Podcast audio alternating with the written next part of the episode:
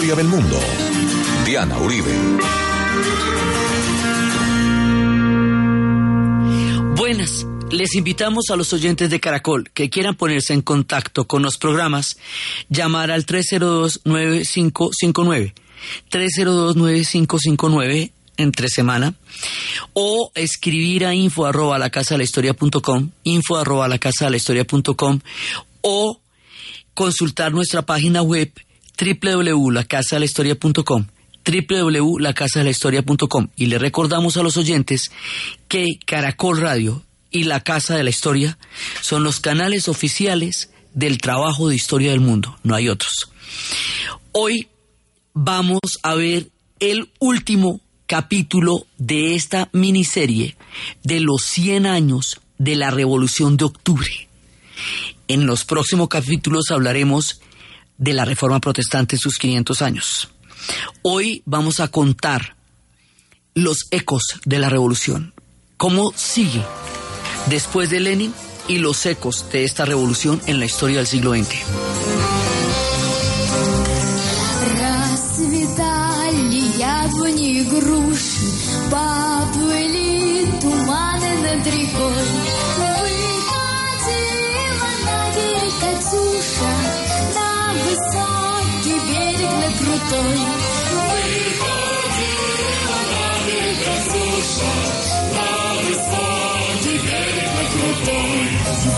Выходила, песню заводила, Страсть степного сизого орла,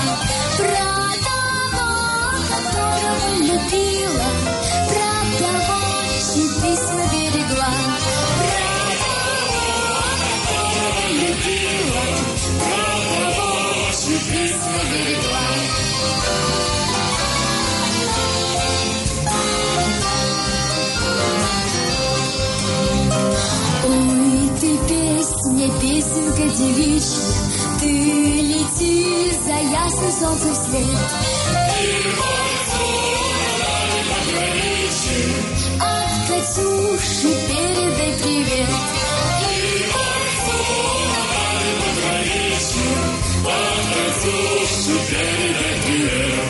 Пусть он вспомнит девушку простую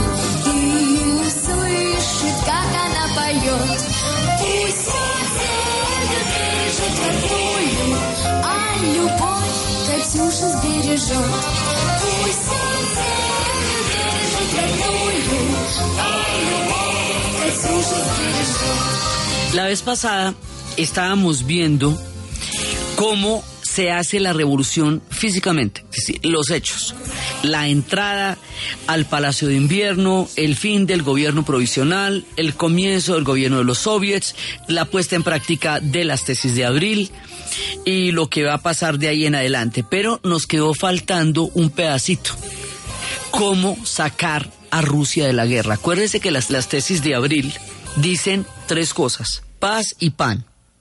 Es decir, sacar a Rusia de la Primera Guerra Mundial. Ningún apoyo al gobierno provisional. Todo el poder para el soviet. Entonces, bueno, ya se cumplió lo de eliminar al gobierno provisional y con él todos los debates que habían sobre si había necesidad de crear las condiciones de una revolución burguesa antes de hacer una revolución socialista que habíamos visto la vez pasada y ya la cosa se resolvió por la vida de los soviets.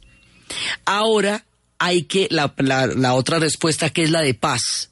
Paz significa sacar a Rusia de la Primera Guerra Mundial. Usted no puede ir de una primera guerra, de una guerra mundial, diciendo que tapo remacho no juego más, porque así no funcionan las cosas.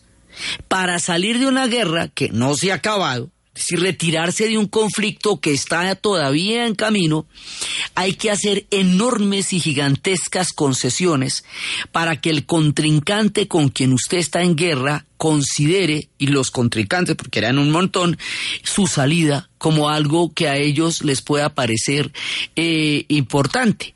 Entonces no es solamente Alemania, no esto tiene que ser con Austria, con Hungría, con todas las potencias que estaban involucradas en ese lado de la guerra.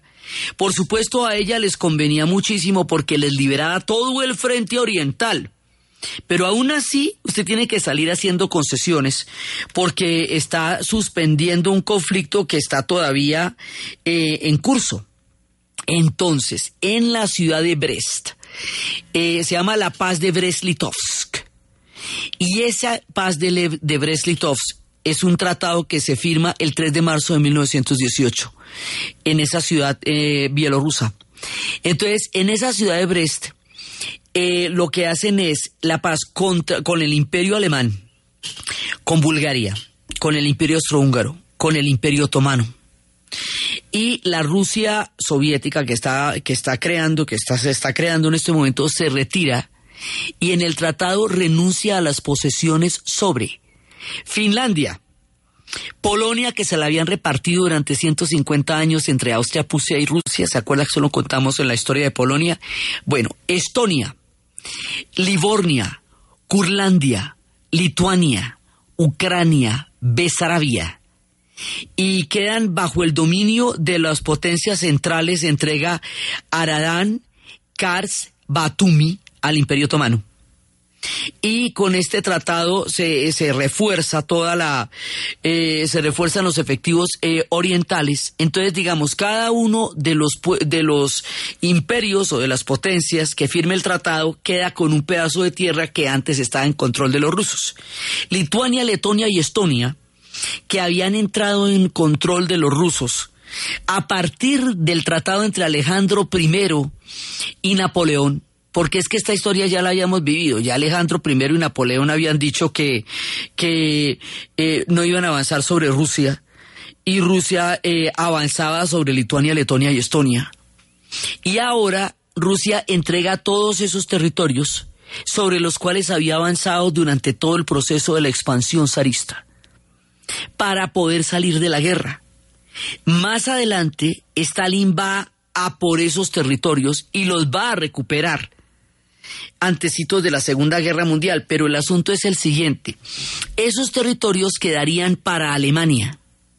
Alemania ganaría la guerra y se, se quedaría con esos territorios, Lituania, Letonia y Estonia. Pero como Alemania va a perder la guerra y va a perderlo todo, esos territorios van a quedar independientes.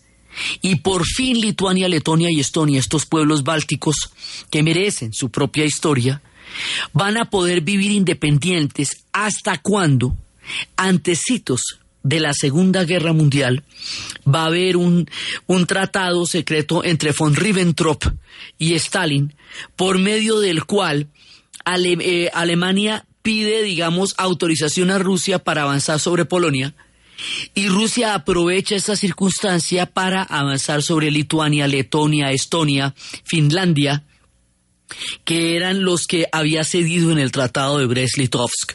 O sea que estos pueblos empezarán la Segunda Guerra Mundial de una vez repartidos y van a ser independientes solamente durante los 20 años que transcurren entre el final de la Primera Guerra Mundial y el comienzo de la Segunda. Eso es muy importante para la historia de estos pueblos en el futuro y acuérdese que por estos pueblos es que se disolverá en el futuro la Unión Soviética cuando todo lo que estamos narrando aquí termine en la manera como lo conocimos. Entonces, así se salen de la guerra. O sea, ya bueno, ya vamos al Tratado de la Guerra. Habíamos quedado en que Kerensky no iba a sacar a Rusia de la guerra y la ofensiva Kerensky fue lo que convenció a la gente de que él no iba a sacar a Rusia de la guerra y que la alternativa bolchevique sí iba a sacar a Rusia de la guerra y eso es lo que en última les va a terminar dando el respaldo que les va a permitir consolidarse en el poder. Entonces, bueno, listo, lo sacaron de la guerra. Ahora, a lo que vinimos, hay que empezar a hacer toda la revolución. En este punto, después de terminada la guerra, va a haber una invasión de una cantidad de países, más de 14 países, van a invadir a Rusia para impedir que se consolide la revolución.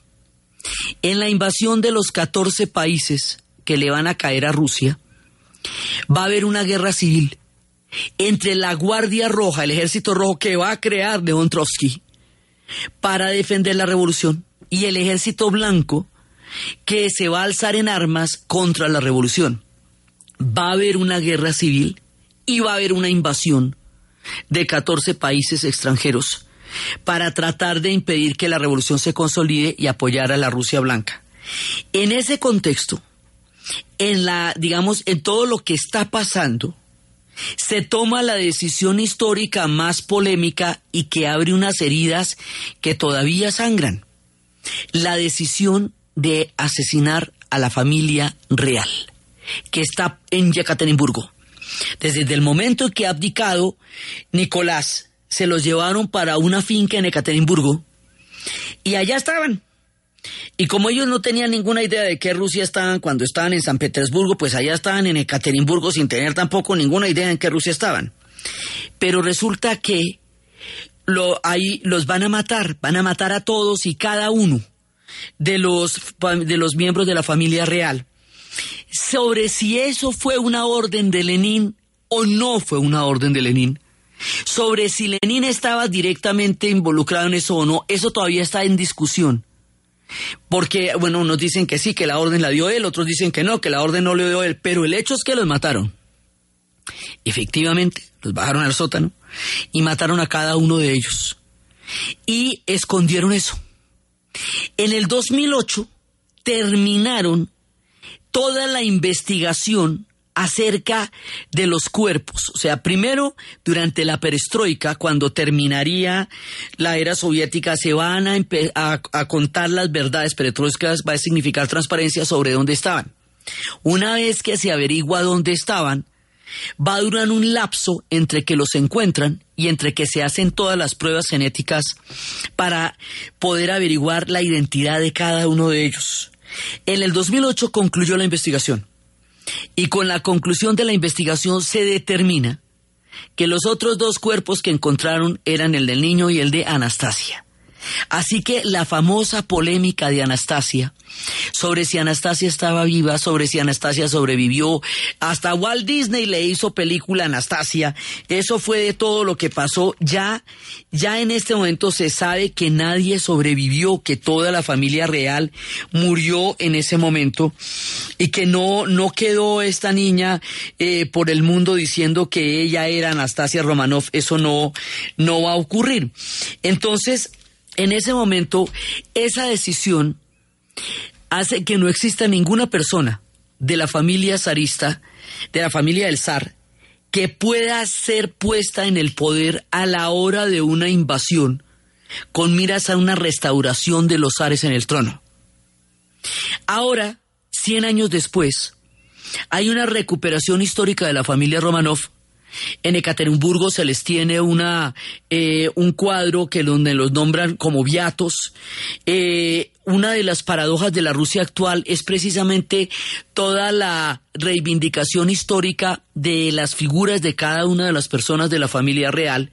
Entonces, pues hoy por hoy, en la Rusia de Putin, están un poco más interesados en recuperar las figuras del zarismo que en celebrar propiamente el aniversario de la revolución. Bueno, la historia es así, va para un lado y va para el otro. El asunto es que ese tema seguirá siendo un tema y sigue siendo un tema. Lo que fue el asesinato de la familia real en 1918. Entonces, aquí están pasando cosas al mismo tiempo pasa que salen de la guerra, que entregan todos los territorios, que después va a venir una invasión, que hay una guerra civil, que es asesinada la familia del zar. Todo está pasando al tiempo. Y de aquí para adelante no se sabe cuál es el camino, porque hasta aquí no ha llegado nadie. En ninguna revolución se ha llegado hasta este punto. La revolución mexicana hasta ahora se está asentando, que se va a terminar asentando en 1920 cuando surge el PRI pero por ahora siguen monte arriba y monte abajo. Entonces, esto que está pasando aquí no ha pasado en ninguna parte, no se sabe con qué se come. Entonces, los rusos están inventando la historia día a día como la historia no había sido jamás. Entonces, en ese momento van a empezar todo este el terror blanco y el terror rojo, que digamos que es una guerra civil, que es una guerra civil pavorosa, O sea que a Rusia le toca una guerra mundial, una revolución, una guerra civil y una invasión de 14 países. En el lapso de dos años le pasa todo esto, ¿sí? Entonces, en, en, la final de la guerra, pero el final de la guerra no va a traer la paz porque el final de la guerra trae la invasión de los países europeos que una vez terminada la guerra van a entrar a invadir a Rusia para impedir la revolución. Entonces la revolución va a quedar, se supone que la revolución va a triunfar en todos los demás países europeos y se va a convertir la tendencia mayoritaria en Europa de acuerdo con el plan internacionalista que tenían ellos y que seguía Trotsky. Y efectivamente va a estallar un putsch espartaquista en Alemania. Pero von Hindenburg, que conocía el contenido del tren de Lenin, ya estaba preparado para cuando le tocara y no era un Estado tan descompuesto como el que estaba en Rusia, sino un Estado con un dirigente que sí sabía para dónde iban las cosas. Entonces va a dividir a los socialistas, entrega a los espartaquistas, es decir, a Rosa Luxemburgo y a Karl Leibniz y a toda la gente de los espartaquistas los matan. Y los socialistas van a tomar el poder en lo que se conocerá como la República de Weimar, que es hacerle frente a la ruina de Alemania. Eso, digamos, va a ser un, una etapa muy, muy difícil de la vida de los alemanes. Va a estallar otra revolución en Hungría, que es la de los consejos obreros de Panecoek. Pero hay un momento en que lo que queda del imperio austrohúngaro lo va a impedir. Va a quedar, va a estallar otra revolución en Italia, pero es lo suficientemente fuerte para cimbronearla, pero no va a llegar al poder. Y más adelante de ahí va a surgir el fascismo. Será el fascismo y no el socialismo el que va a surgir tanto en Italia como en Alemania. Y la última de las revoluciones se va a dar en lo que más adelante será la Guerra Civil Española. Allá, vamos un momento. Pero mientras tanto en Rusia pasa una cosa complicadísima y es que a finales de este turbulento año de 1918, Lenin va a salir después de un discurso el 30 de agosto, sale de una fábrica en Moscú y sufre un atentado con un arma de fuego.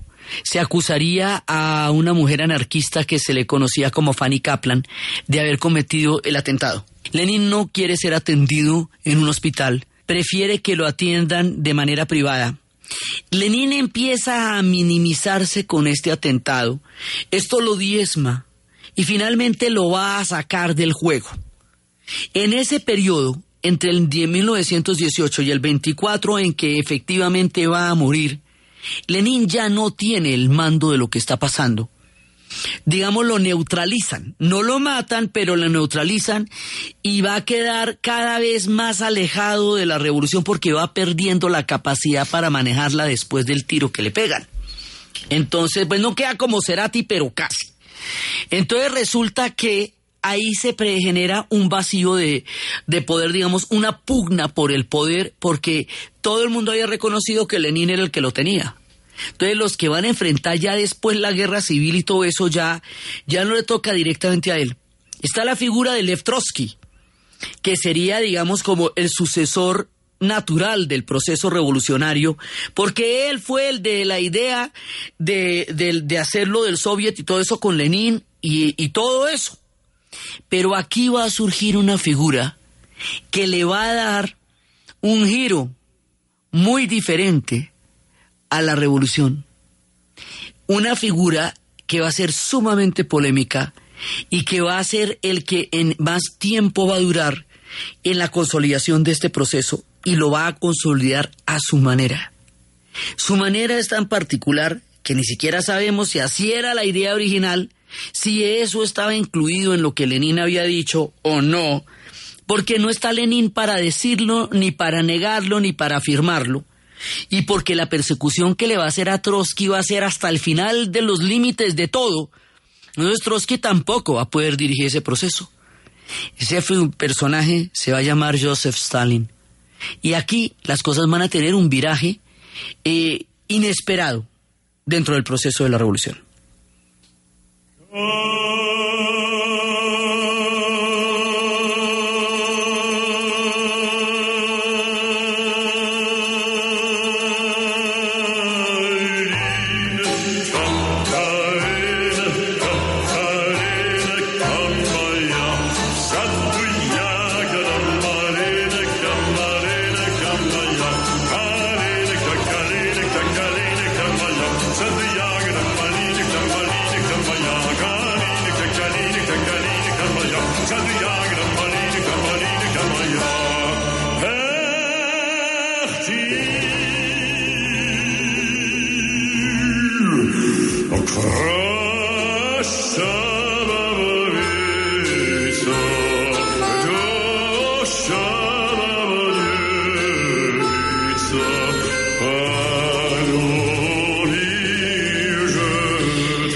Stalin es el que va a tomar el poder y va a crear una estructura de poder en la cual va a ser el, secretario general del Partido Comunista, que era originalmente un cargo bastante burocrático y lo va a convertir en el poder fundamental, en todo el poder del Estado que va a tener ahí.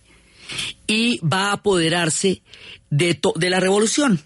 Y a Trotsky lo va a perseguir lo va a sacar del Politburo, del Secretariado General del Partido Comunista de la Unión Soviética, que recién ya en 1922 se creó la Unión de Repúblicas Soviéticas Socialistas, que es la que conocemos como la URSS.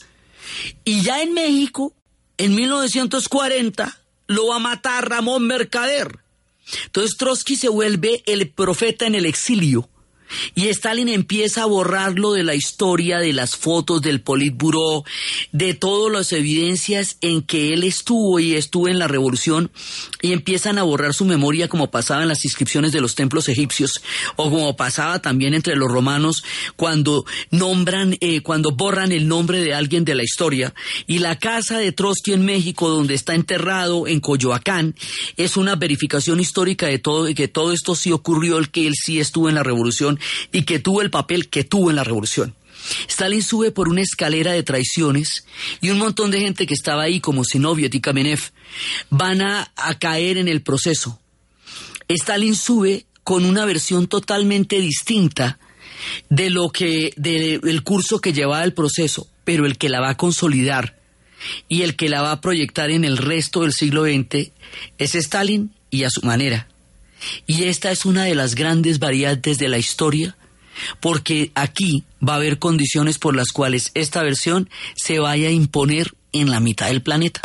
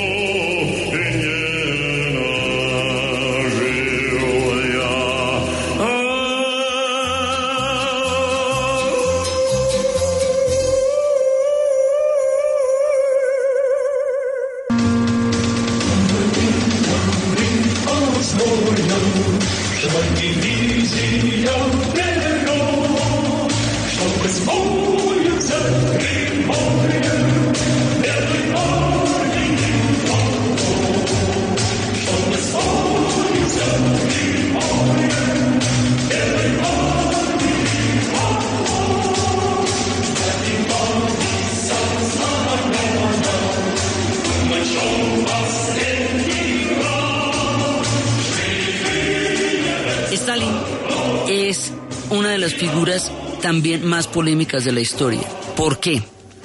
Porque él recibió la Unión Soviética en todas estas circunstancias y en su juego de poder va a llegar en 1926 a tener el poder.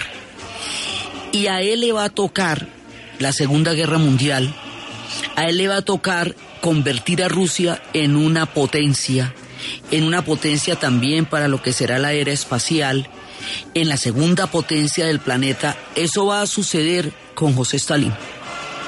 Entonces los logros son gigantescos, pero también los costos son gigantescos. Las purgas que José Stalin hizo son tremendas y reiterativas. La cantidad de gente que va sacando, que va matando una época en que mataba de 5.000 en 5.000. También el trabajo forzoso, los gulags, que eran los trabajos forzosos en campos, que fueron tantos que se llamaba un archipiélago como lo denunciaría en el futuro Solzhenitsyn. Eso también pasó. La colectivización forzosa, es decir, la de romper el campesinado como clase social y romper los nacionalismos a través de trasladar pueblos de un lado al otro, eh, lo que generó unos problemas de nacionalismo en el futuro muy grandes. Entonces, y la, rusificación de la revolución, que fue llevar enclaves de población rusa a todas las diferentes repúblicas, para que primara el factor ruso sobre los demás, para cambiar la, po- la composición de población.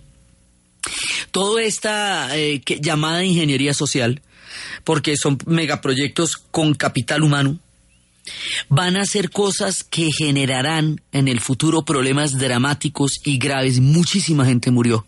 Eh, Se, dice que entre 14, 6 y 14 millones de personas murieron en los traslados y en la colectivización forzosa y en Siberia y en toda la, el, eh, en los psiquiátricos, digamos, el nivel de represión que se va a instalar acá va a ser gigantesco, pero la represión ya estaba desde antes, o sea, en las épocas de Lenin existía la checa. Y eso ya era una policía política muy fuerte y el fideicomiso que era una manera de generar una oposición para infiltrarla. Pero esto ya, esto ya se va a volver de otro nivel. La checa se va a volver la NKVD, la NKVD se va a llamar la KGB. Y esto va a ser el Estado en su fuerza más grande. Entonces, Stalin tiene una idea muy diferente de la revolución. Porque Stalin asume que las revoluciones en el resto de los países no triunfaron y no se consolidaron. Entonces lo que Trotsky llamaba la revolución permanente, que era que las revoluciones iban a estallar sucesivamente en todos los demás países de Europa hasta transformar todo el escenario en un mundo socialista. Stalin va a decir que eso se puede hacer dentro de las muchísimas repúblicas que tiene Rusia dentro. 15 repúblicas, que fueron las que, que vamos a decir cuáles son. Eh, Lituania, Letonia y Estonia entrarán a formar parte después de la de las eh, antecitos de la Segunda Guerra Mundial cuando se la reanexe. Esa es la Rusia báltica. Georgia, Armenia y Azerbaiyán, la transcaucásica. Rusia, Ucrania y Bielorrusia, la Rusia eslava. Y Uzbekistán, Kazajistán, Tayikistán, Turkmenistán y Kirguisia serán la Rusia centroasiática.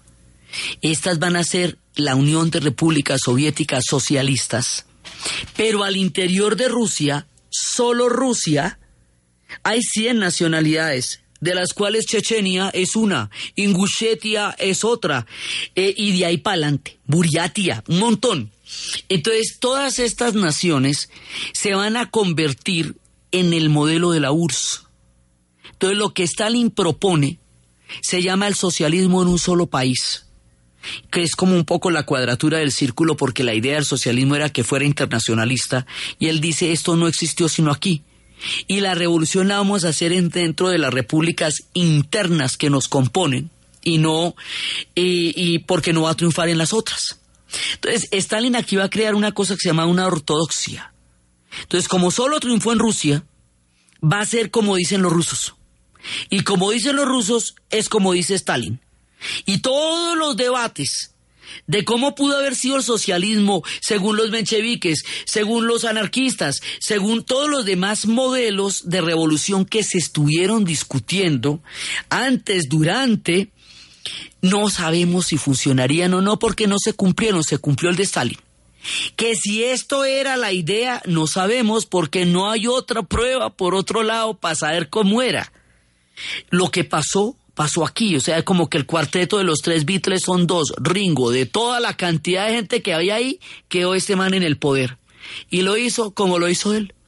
Entonces, de aquí en adelante, la ortodoxia dice que todos los demás países que van a virar hacia el comunismo no lo van a hacer de acuerdo con las revoluciones que en ellos surjan, como cada cual crea, sino bajo el lineamiento de la Unión Soviética. La Unión Soviética va a crear un lineamiento, una ortodoxia, una línea que es la que dice eso, mejor dicho, si usted es comunista, es comunista como dicen los soviéticos y como dicen los soviéticos es como digo yo y esto es aquí así.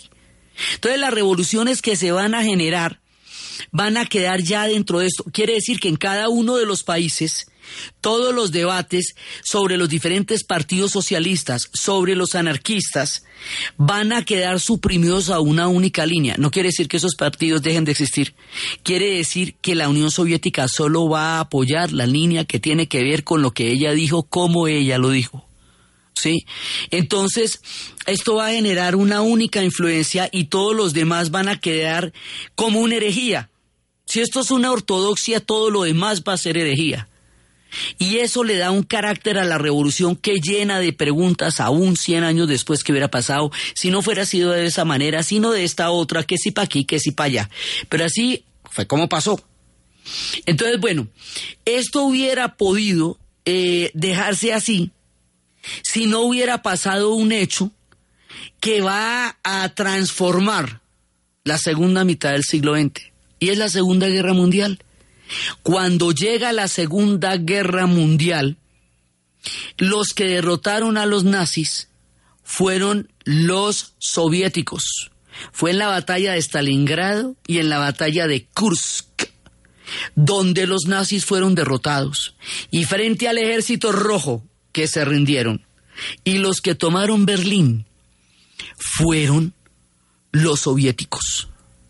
Entonces, eso a la hora de la negociación, a la hora del reparto del mundo que hicieron en las conferencias de Yalta y de Potsdam, en la de Yalta Stalin, Churchill y Roosevelt, en la de Potsdam, Adler, Truman y Stalin, ahí se repartieron el mundo y así va a quedar la posguerra. La Unión Soviética va a pedir una compensación del tamaño de su sufrimiento. Como su sufrimiento es inconmensurable, porque de los 50 millones de personas que murieron durante la Segunda Guerra Mundial, 27 millones fueron rusos. Pues eh, lo que les correspondería de acuerdo con eso, la compensación por lo inconmensurable, es la mitad del mundo. Entonces la mitad del mundo quiere decir que se van a repartir en áreas de influencia el planeta. Entonces, los Estados Unidos, Inglaterra y Francia van a quedar con el occidente, lo que hace que la Europa occidental quede en ese eje y toda América Latina. Y Europa oriental va a quedar bajo el dominio de la Unión Soviética. Muchos de esos países ya estaban invadidos por los soviéticos en su persecución hacia Berlín a todo el ejército nazi.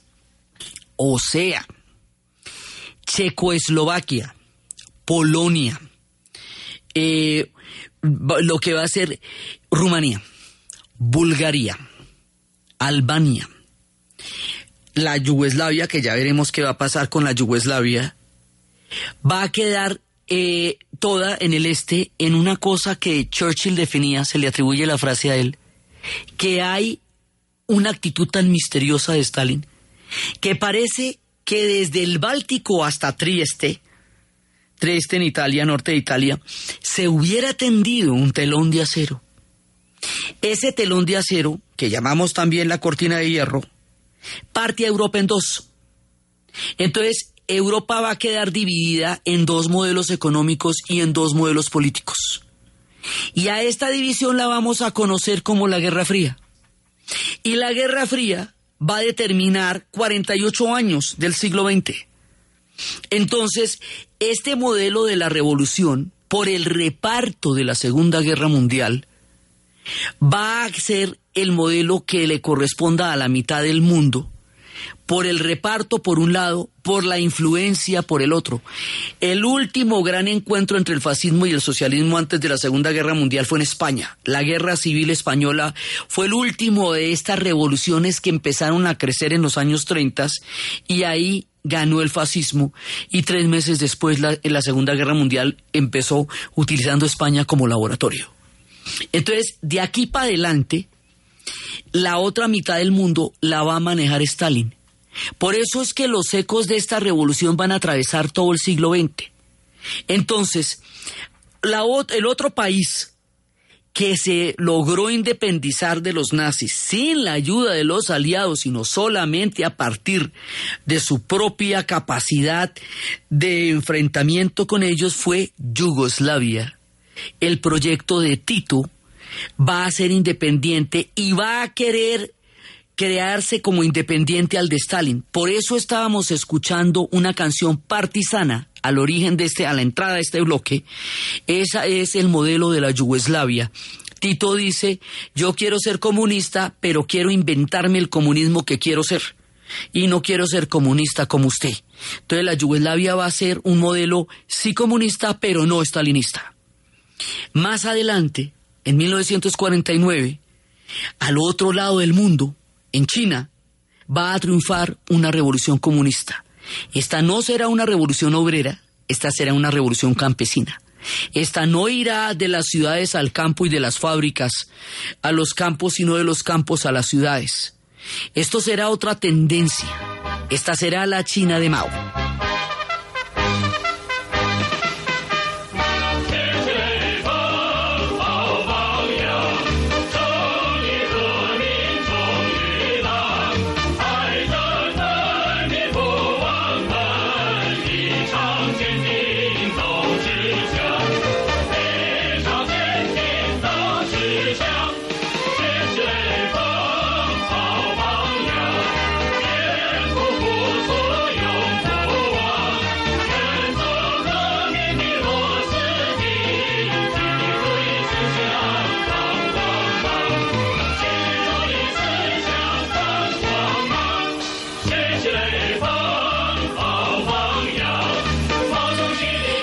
Entonces triunfa otra revolución. La Guerra Fría, que había dividido el mundo en dos bloques, empieza en Europa con la ruptura, con la partición de Alemania. Porque, según Stalin, Alemania debería ser de vuelta un estado pastoril. Había que desmantelarla y había que, mejor dicho, desbaratarla. Según los aliados, tampoco. Entonces, cuando se va a hacer el plan Marshall, que es toda la ayuda para la reconstrucción de Europa, deciden que Alemania va a quedar en el plan Marshall, pero Stalin reclama que la Alemania que él tiene bajo su dominio no va a entrar en el plan Marshall. Entonces la división de las dos Alemanias se va a hacer una realidad. Hay una Alemania que es la República Democrática Alemana que queda bajo el mando y la dominación de Stalin y hay otra Alemania que va a quedar la, R, la República Federal Alemana, que es la que va a quedar en, el, eh, en la parte occidental. Y más adelante, para 1961, un muro va a separar esas dos Alemanias. Entonces, ahí empieza la Guerra Fría, realmente con los modelos económicos. Empieza en Alemania y empieza en Europa. A esto, Historia del Mundo le dedicó un año a la Guerra Fría y un año a las guerras mundiales, pero digamos para hacer una, un poco de recuento sobre los ecos de la Revolución de Octubre. Y resulta que empieza en Europa con Alemania. Luego se traslada al Asia con el triunfo de la Revolución China. Y luego llegará a la América Latina con el triunfo de la Revolución Cubana en 1959.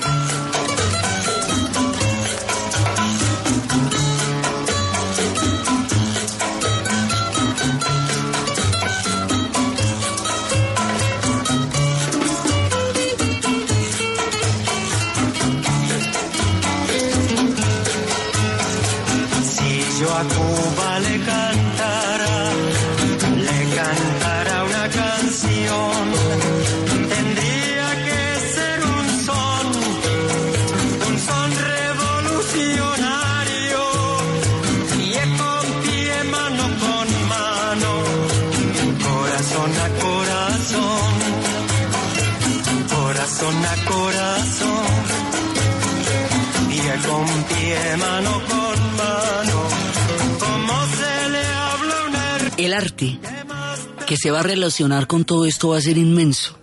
Esta canción se la canta Víctor Jara a la Revolución Cubana. La canción popular chilena estará inspirada en los ecos de la Revolución de Octubre. El canto general de Pablo Neruda, el canto de amor a Stalingrado, Residencia en la Tierra, van a estar inspirados en la Revolución de Octubre. La obra de Bertolt Brecht va a ser parte de los ecos de la Revolución de Octubre. El arte muralista de Diego Rivera y de Siqueiros, los grandes muralistas mexicanos de los años 30, Frida Kahlo, Vasconcelos, toda esta gente va a tener, va a beber de las raíces de la Revolución de Octubre.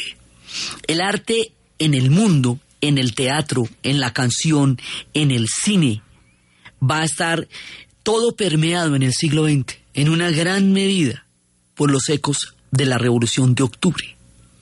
Entonces, aparte de esto, hay otros pueblos que no van a ser comunistas, pero que van a tener una fuerza muy grande de esta influencia. Y es el caso del Partido Comunista Italiano, que tendrá esta canción como uno de sus himnos, Bandera Rosa.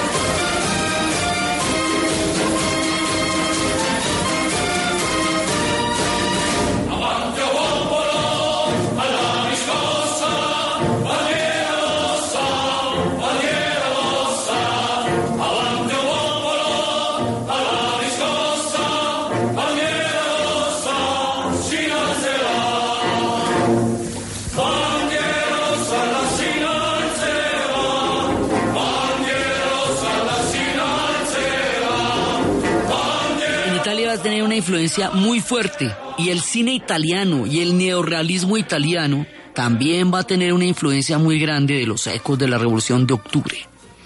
Los ecos de la Revolución de Octubre van a influir en la creación de los estados benefactores también como una contraprestación a lo que significaba la Revolución rusa.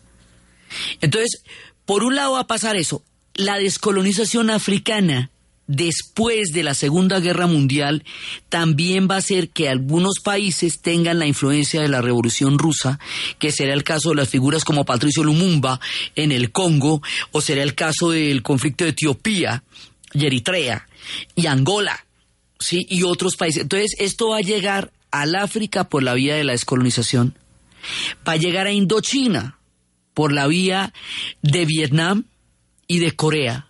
Corea va a quedar partida en estos artilugios de la Guerra Fría y la parte norte va a quedar del lado de la Unión Soviética y de China y la parte sur va a quedar de parte de los aliados del paralelo 38 para abajo después de una guerra que todavía se está resolviendo. Vietnam va a entrar en una guerra también rota por el paralelo 17. Entonces, estas dos tendencias se van a enfrentar en el planeta entero y van a tener influencias en todo, en el arte, en el cine, en la geopolítica, en Nicaragua, en Centroamérica, en la doctrina de la seguridad nacional que se va a hacer en contra de ellas, en todos lados. Esta revolución va a formar parte integral del siglo XX. Es tan fuerte la influencia y es tanto lo que va a pasar que Eric Hobsbawm llama al siglo XX el siglo XX corto. Aquel que para él empezó en 1917 con el triunfo de la Revolución de Octubre y terminaría con la caída del muro de Berlín en noviembre 9 de 1989 y con la disolución de la Unión Soviética en 1992. Eric Hobsbawm, el gran historiador inglés, dice que esta revolución definió todo el siglo XX.